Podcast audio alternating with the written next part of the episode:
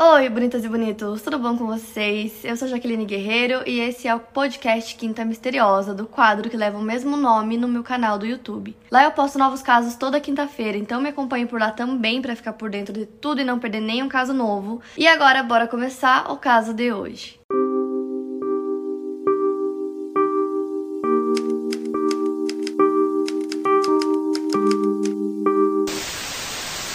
Didi Blanchard morava em um pequeno bangalô rosa em Springfield, Missouri, nos Estados Unidos, com sua filha Gypsy Rose Blanchard. A Didi tinha 48 anos de idade e ela era originalmente do estado de Louisiana, nos Estados Unidos. Ela gostava de usar roupas coloridas, ela tinha o cabelo castanho cacheado e fazia amigos com muita facilidade, sempre ajudava qualquer pessoa que precisasse e era impossível não gostar dela. E ela não trabalhava porque ela cuidava da filha Gypsy em tempo integral. A Gypsy era uma adolescente muito pequena pequenininha, ela talvez tivesse um metro e meio de altura. E a Gypsy tinha uma série de doenças, ela usava cadeira de rodas por ter distrofia muscular. Ela também usava óculos, era bem magrinha e tinha os dentes meio mal cuidados, talvez por falta de higiene, talvez por tomar muitos remédios e ter feito milhões de procedimentos a vida inteira. Ela inclusive se alimentava por um tubo porque segundo a Didi ela não conseguia mastigar e às vezes elas até saíam de casa com um tubo de oxigênio para Gypsy conseguir respirar direito. E as duas eram super queridas pelos amigos e vizinhos, todo mundo gostava delas. E se perguntassem para Didi qual era o diagnóstico da filha, afinal o que que a filha dela tinha, a resposta era uma longa lista de problemas de saúde, anomalias cromossômicas,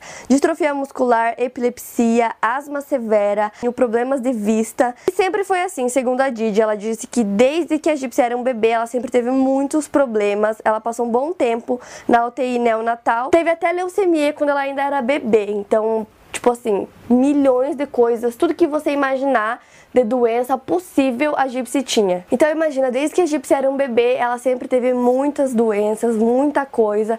Então, obviamente, todos esses procedimentos, todos esses remédios cobraram um preço nela, no seu corpo, na sua voz, tanto que a voz dela era muito fininha, ela era muito magrinha, muito pequena. Então, realmente ela parecia acho que até mais nova do que ela realmente era. Então, por exemplo, assim, a Gypsy nunca foi nem pra escola, porque a Didi dizia que não tinha como ela ir para uma escola normal, ela não ia conseguir acompanhar os outros alunos, ela precisava de cuidado assim 24 horas, precisava estar com a mãe 24 horas para poder cuidar dela, dar os remédios, fazer todas aquelas milhões de coisas que ela precisava. E a Didi também falava que a idade mental da Gypsy era de uma criança de 7 anos, então ela realmente precisava da mãe o tempo inteiro, então elas não se desgrudavam. E apesar de tudo isso, né, apesar de tantos problemas, tantas doenças, elas pareciam ser muito felizes, elas pareciam assim de fora, parecia a relação perfeita de mãe e filha, melhores amigas. Então ela vestia a Didi com um chapéu, com peruca, com vestido de princesa. E sempre que alguém ia conversar com a Gypsy, a Didi lembrava a pessoa antes que ela tinha uma idade mental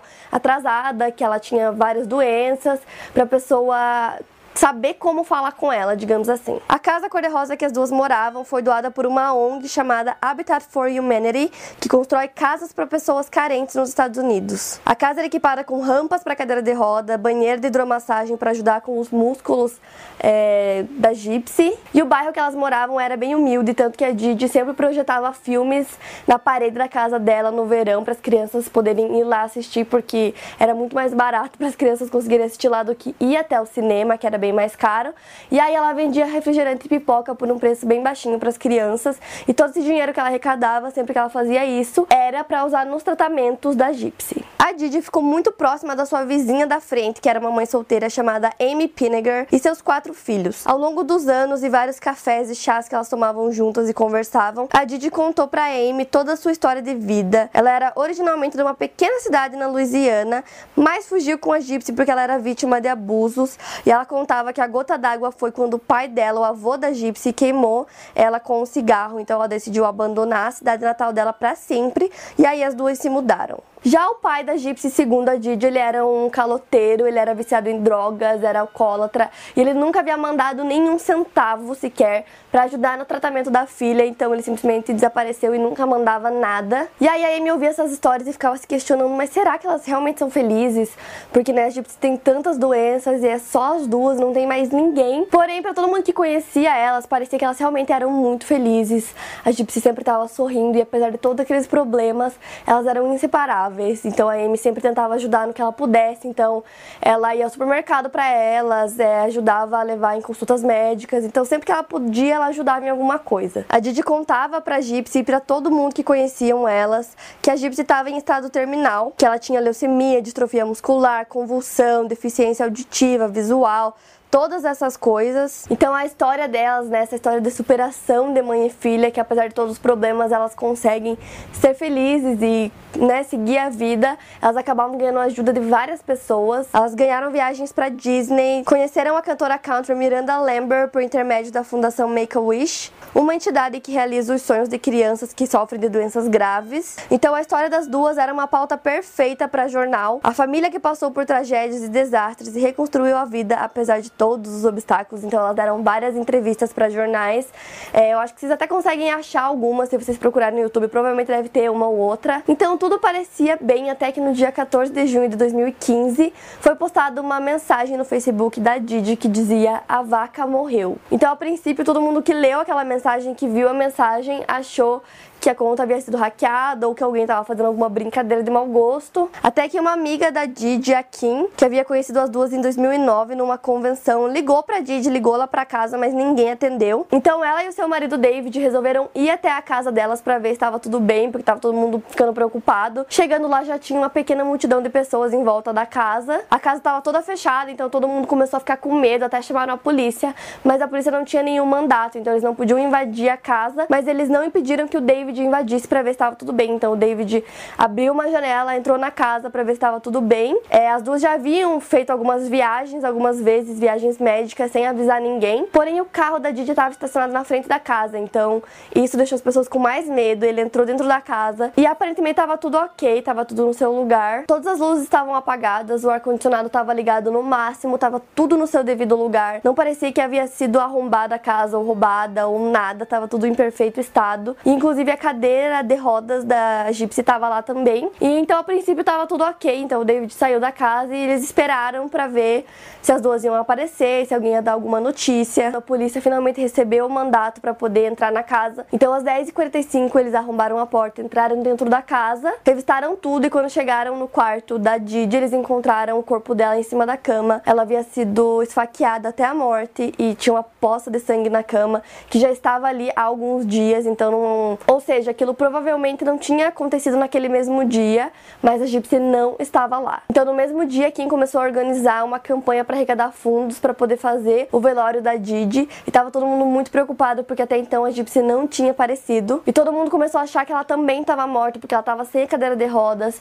sem a mãe que dava todos os remédios e todo o suporte que ela precisava. Então, todo mundo começou a ficar com muito medo. Então, a polícia começou a pegar alguns depoimentos dos vizinhos, amigos sobre as duas para tentar, né, descobriu o que estava acontecendo e aos poucos algumas pistas começaram a surgir. E como estava todo mundo preocupado, a Alia, que é filha da Amy, da vizinha, é, resolveu contar para a polícia algumas coisas que ela sabia e que até então ninguém mais nem imaginava. A Alia tinha 23 anos e era muito amiga da Gypsy, as duas eram bem próximas, tanto que ela dizia que ela era como se fosse a irmã mais velha da Gypsy. Porém, a Didi era uma mãe super protetora, elas estavam juntas 24 horas por dia, o tempo todo. Então eram raros momentos que a Alia conseguia ficar sozinha com a Gypsy, tanto que elas conversavam através de uma conta no Facebook que a Gypsy criou com outro nome, o nome era Emma Rose, e ela usava essa conta para conseguir conversar com a amiga, coisas que ela não podia conversar com a mãe do lado o tempo todo. E aí a Lia começou a mostrar as conversas que as duas tiveram pros policiais, e nas conversas do Facebook eles viram que a Gypsy contou que tinha conhecido um cara que ela estava apaixonada, que ele era cristão assim como ela e que ele não ligava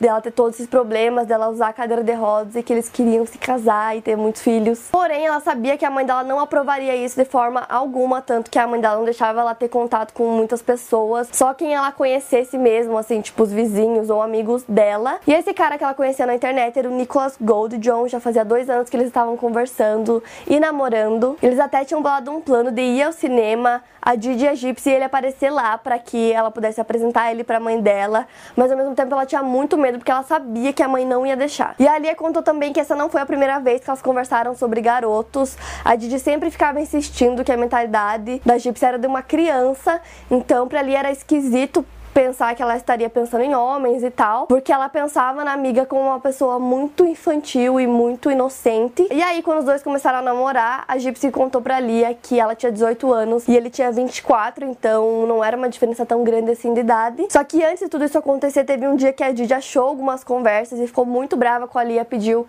para que ela não conversasse sobre esses assuntos com a Gypsy, porque a Gypsy era muito inocente, ela não queria que desvirtuassem sua filha. E aí ela tirou o computador e o telefone da Gypsy por um tempo quando ela descobriu essas conversas. E aí as duas foram parando de conversar até o momento que elas nem conversavam mais. Então tudo isso aconteceu um ano e meio depois dessas conversas que elas haviam tido no Facebook e que a Lia estava mostrando para a polícia. E rapidamente a polícia conseguiu rastrear onde o Nick morava, era numa cidade bem próxima da delas. Então eles foram até lá para ver se a Gypsy estava viva, se a Gypsy estava lá. Então no dia seguinte, chegando lá, ele se rendeu rapidamente para a polícia e lá estava a Gypsy se ela estava bem, tava todo mundo bem, então a princípio todo mundo ficou muito aliviado dela estar viva estar bem. Só que depois do alívio veio o choque, porque como eu disse para vocês, é o corpo da Didi foi encontrado alguns dias depois, né? Então ele já estava lá alguns dias na casa e quando eles encontraram a Gypsy, ela estava super bem, estava sem andar na cadeira de rodas, que até então todo mundo achava que ela precisava, mas ela não estava usando já fazia alguns dias. Ou seja, não tinha nada de errado com o seu corpo.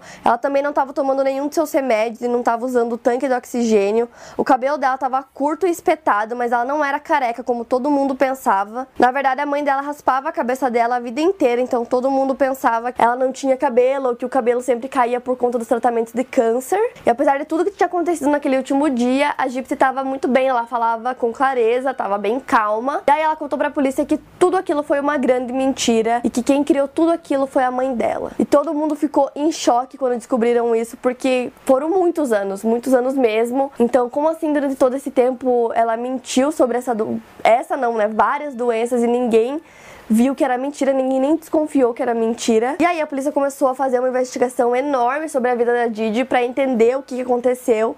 E aí a verdade começou a aparecer. A Didi se chamava, na verdade, Claudine Blanchard. Ela tinha adotado vários apelidos e formas diferentes de escrever o nome dela ao longo dos anos. Então ela falava Didi, é, Claudine, Dino. Quando ela chegou em Missouri, ela passou a escrever o primeiro nome como Claudinea e acrescentou um i no final do seu sobrenome. Mas nem tudo que ela dizia era mentira. Ela realmente era de uma cidadezinha chamada Golden Meadow. Tinha cinco irmãos e a maioria deles estavam vivos. A mãe dela morreu em 1997, mas o pai dela ainda está vivo. O Rod Blanchard, o pai da Gypsy, ainda mora em Louisiana. Ele conheceu a Didi quando ele estava no ensino médio e os dois namoraram entre 4 e 6 meses quando ela engravidou. Ele tinha 17 anos e ela já tinha 24. E a única solução para o Rod era que eles casassem. Mas o casamento não deu muito certo, então depois de alguns meses eles já se separaram e a Didi tentou voltar com ele várias vezes, mas isso nunca aconteceu. A Gypsy Rose nasceu no dia 27 de julho de 1997, logo depois da separação dos dois. A Gypsy nasceu saudável, segundo o Rod, mas aos seus três meses de idade, a Didi se convenceu de que a filha tinha apneia do sono e que ela ia parar de respirar no meio da noite. E foi aí que ela começou a levar a Gypsy para o hospital o tempo todo. Segundo as lembranças do Rod, os médicos não encontraram nenhum problema a princípio, mas a Didi tinha certeza que a Gypsy estava doente, então ela começou a descrever para Rod um número cada vez maior de problemas de saúde para a filha, dizendo que ela tinha anomalia cromossômica e 500 outras mil coisas. Então as coisas logo começaram a sair do controle. A Didi sempre achava alguma coisa de errado com a filha, com os médicos, com os remédios. Ela já tinha trabalhado como assistente de enfermagem e gostava de ficar recitando os termos médicos que ela conhecia. Então a Didi sempre parecia ter tudo sob controle. Ela tinha resposta para absolutamente tudo. E aí o Rod casou novamente, teve outros dois filhos e ele e a nova mulher Christy viram a Gypsy com frequência na verdade, nos primeiros 10 anos de vida da menina. Inclusive, tem várias fotos deles juntos, da família toda, até 2004 mais ou menos. Até que as duas se mudaram para a cidade de Slidell e lá elas moraram em casas de governos, elas usavam o serviço do hospital da universidade. E a Didi sempre dizia para os médicos que a filha tinha convulsões a cada dois meses, então ela tomava remédio para isso o tempo todo. Ela insistia na distrofia muscular, nos problemas de visão, audição, o que levou até uma cirurgia. E se a Didi tivesse um resfriado, por exemplo, a Didi corria e levava ela para o pronto-socorro. Em 2005, a cidade que elas moravam, Slidell, foi atingida pelo furacão Katrina e as duas procuraram um abrigo abrigo para pessoas com necessidades especiais na cidade de Covington, mostrando fotos da casa destruída. E ela dizia para a equipe do abrigo que ela não tinha mais o histórico da filha, porque tinha sido tudo perdido com a enchente. Então, como eu já disse para vocês antes, toda essa história da mãe e da filha que superaram tantas coisas era uma pauta e tanto, né, para os jornais. Então, tava lá nos jornais o tempo todo. E também pegava muito bem para as organizações de caridade que resolviam ajudar as duas, porque elas acabavam aparecendo aí na TV também. E aí a Didi e a Gypsy foram levadas de avião para Em setembro de 2005. Eles alugaram uma casa para as duas na cidade de Aurora, onde elas moraram até se mudar em março de 2008 para casa cor-de-rosa, que eu já tinha mostrado para vocês. E diferente do que a Didi contava para todo mundo, o Roger era bem presente na vida da filha. Ele sempre era informado sobre o estado de saúde da filha, sobre onde elas estavam, o que estava acontecendo, ele sabia de tudo. Ele mandava mensalmente 1.200 dólares de pensão alimentícia para a filha, e sempre que ela pedia coisas, por exemplo, sei lá, um computador, um Nintendo Wii, qualquer coisa que ela queria, ele sempre atendia os pedidos e sempre mandava para ela. Inclusive, ele continuou mandando presentes e a pensão depois que ela já tinha completado 18 anos, então ele sempre ajudou, diferente do que ela contava para as pessoas, dizia que ele era viciado em drogas, alcoólatra, que tinha abandonado as duas, mas na verdade ele sempre ajudou, ele sempre teve presente da forma que ele podia, da forma que a Didi deixava ele estar. E aí no aniversário da Gypsy de 18 anos, o Rod ligou para conversar com a filha, para dar os parabéns, e aí a Didi atendeu o telefone e disse que não era para ele contar para a filha que ela estava completando 18 anos, que ela não sabia qual era a idade real dela, dizendo que a filha ainda era muito infantil, que a idade mental dela era muito atrasada e que ela achava que estava fazendo 14 anos e não 18, então pediu para ele não contar. Então ele achou melhor não discutir, acabou aceitando, não falou a idade real para a filha. Então assim, ele mandava o dinheiro todo mês, ele sabia como a filha tava, conversava com ela às vezes, mas ele não sabia de todas as doações é, que elas ganhavam, todas as viagens que elas faziam. Então boa parte das coisas ele não sabia. Então quando tudo isso aconteceu, começaram a surgir alguns vídeos na internet e aí o Roger acabou achando um que ele via a filha andando pela primeira vez. Então, a princípio, apesar do choque de tudo que tinha acontecido, ele ficou feliz de ter visto a filha andar pela primeira vez. E a verdade é que tudo era muito confuso, não só para quem conhecia Gypsy, o pai dela, os conhecidos, quanto para ela. Tinha muita coisa que nem ela entendia. Tanto que quando a polícia chegou lá e prendeu os dois, ela disse que tinha 19 anos, mas aí quando pegaram a certidão do nascimento dela, eles viram que ela tinha na verdade 23. Tudo que ela sabia tinha aprendido sobre si mesma foi o que a mãe contou. Pensar que tudo isso aconteceu desde que ela era muito criança, dá para entender o porquê. Quando você é criança, você não discute com a sua mãe as coisas que ela fala, entendeu? Até você ter uma idade que você consegue pensar e começa a questionar as coisas. Por que que isso é assim? Será que isso é verdade mesmo? Por que disso? Por que daquilo? Então foram muitos anos disso, tipo assim, a vida dela inteira, acreditando em todas essas coisas, acreditando que você é uma pessoa extremamente doente, quando na verdade você não é. E aí uma das únicas respostas para toda essa loucura da mãe dela, que inventava essas doenças, é que ela tinha síndrome de Munchausen por procuração, que é basicamente quando a pessoa finge ou induz sintomas físicos e psicológicos para poder ter uma atenção ou simpatia. Muito começou a se questionar também sobre todos os médicos que já atenderam a Gypsy e nunca descobriram que na verdade ela não tinha nenhuma dessas doenças. Em 2001, segundo alguns registros médicos encontrados, eles viram que os exames não identificaram nenhum tipo de distrofia muscular, problemas no cérebro e nem na medula. Mas a Didi insistia que ela tinha esses problemas até encontrar um médico que aceitasse a visão dela e acreditasse em tudo que ela contava. Então a lista de cirurgias, procedimentos, tudo que foi feito na Gypsy é gigantesca. Tudo começou desde que ela era muito nova, então é muito difícil dizer se algum desses procedimentos realmente foram necessários ou não, já que muito do histórico médico dela foi perdido no furacão. A Gypsy conta que teve até uma consulta em que todos os exames dela deram normais e o médico pediu para ela tentar ficar em pé. Imediatamente ela conseguiu e ele disse não entendeu por que ela estava usando as cadeiras de rodas. Só que aí a mãe dela colocava ela na cadeira de novo e dizia que ela tinha que usar sim. Outra coisa que aconteceu também foi que em 2009 a polícia recebeu uma denúncia anônima de maus tratos de uma pessoa dizendo que não acreditava que a Gypsy realmente tinha todos aqueles problemas que a mãe dizia. Até hoje não se sabe quem fez essa denúncia, mas aí chegando lá na casa, a polícia foi conversar com a Didi e ela disse que ela dava datas diferentes, data de nascimento diferente da filha, mudava às vezes o nome das duas, porque ela estava se escondendo do ex-marido e a polícia acreditou, não pesquisou mais nada, o assunto morreu ali. Também teve um dia que a Gypsy tentou fugir da mãe, ela conheceu um homem numa convenção de ficção científica. Nessa mesma convenção foi quando ela conheceu a Kim. E aí a Gypsy começou a se comunicar pela internet com esse homem na época, que era 2011. A Didi afirmava que a filha tinha 15 anos, quando na verdade ela já tinha 19. E segundo a Kim, o homem tinha 35 anos de idade, ele levou a Gypsy pro seu quarto de hotel. E segundo algumas pessoas que conhecem essa história, a Didi foi atrás dos dois e encontrou os dois lá. E aparentemente ela chegou lá lá com papéis que comprovariam que a Gypsy era menor de idade. A Didi sempre controlou muito a vida da Gypsy, mas depois disso ela começou a ficar assim 40 mil vezes pior. Ela destruiu o computador da filha, ela já não tinha contato com praticamente ninguém, fora os amigos e vizinhos deles.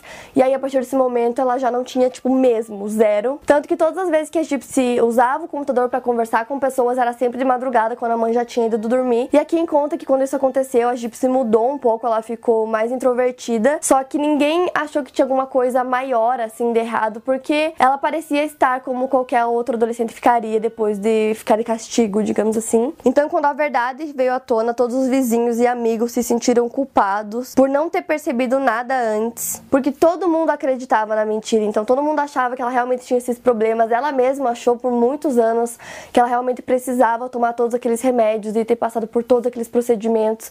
Então, eu acho que é bem entendível por que, que ela não conseguiu contar para ninguém durante todo esse tempo, não conseguiu levantar a cadeira de rodas para que as pessoas percebessem. Então, ela só conseguiu reagir, fazer alguma coisa depois que conheceu o Nick, né? Dois anos depois, na verdade, que eles já estavam namorando. Os dois foram indiciados por homicídio e a polícia encontrou várias mensagens em que eles planejavam tudo. A Gypsy dizia querer matar a mãe dela para conseguir fugir desde maio de 2014. O relacionamento dos dois era bem fantasioso, eles trocavam de nome, vestiam fantasias de personagens. No dia do crime, eles esperaram a Didi dormir e aí a Gypsy deixou o Nick entrar na casa e ele esfaqueou a Didi enquanto a Gypsy esperava no quarto ao lado. Depois de muito tempo, o advogado conseguiu alguns históricos médicos e ele imediatamente ligou para o procurador para tentar fazer um acordo. Então, no dia 5 de julho, a Gypsy confessou ter cometido o assassinato não premeditado e o juiz a sentenciou a 10 anos de prisão, que era a pena mínima. E ela pode pedir liberdade condicional em 2023, quando ela vai completar 32 anos de idade. Ela cumpre a pena numa cadeia na cidade de Vandalia, em Missouri. O cabelo dela agora tá comprido, a pele tá bonita e saudável. Ela não usa mais aqueles óculos gigantes infantis, agora ela usa óculos de adulto. Hoje ela não toma nenhum remédio, não teve nenhum problema de saúde nos últimos anos. O advogado até contou que normalmente as pessoas perdem peso na prisão porque a comida é ruim, mas no caso dela, ela engordou mais de 6 quilos nos 12 meses que ela passou na prisão do condado Greene antes dele conseguir fazer o acordo. E em uma entrevista ela disse que a mãe dela teria sido a mãe perfeita para alguém realmente doente, mas ela não é doente e é uma diferença bem grande. A Gypsy sofreu abuso psicológico desde que ela era um bebê, foi forçada a acreditar em mentiras a vida inteira. Ela foi submetida a várias cirurgias, remédios e procedimentos sem necessidade.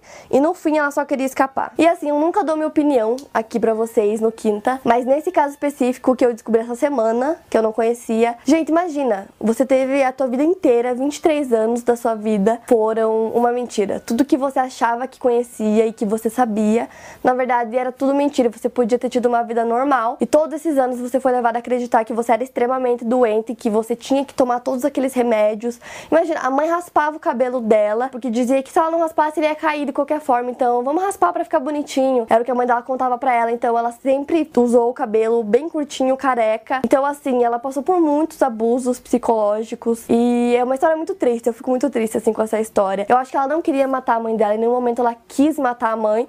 Ela só queria fugir não sabia como. É o que eu acho. É realmente muito triste que a mãe dela tenha feito todas essas coisas com ela. E um fato interessante também que eu descobri é que a atriz Joey King, que faz o filme A Barraca do Beijo da Netflix, tá filmando uma série chamada The Act, que na tradução seria O Ato, e ela vai interpretar a Gypsy. Então eles vão contar a história das duas numa série. Ela raspou o cabelo para fazer a personagem eu estou curiosa, quero assistir. Para mais casos, siga meu podcast aqui no Spotify. Lembrando que os casos novos saem primeiro lá no meu canal do YouTube toda quinta-feira. Obrigada por ouvir, até o próximo caso.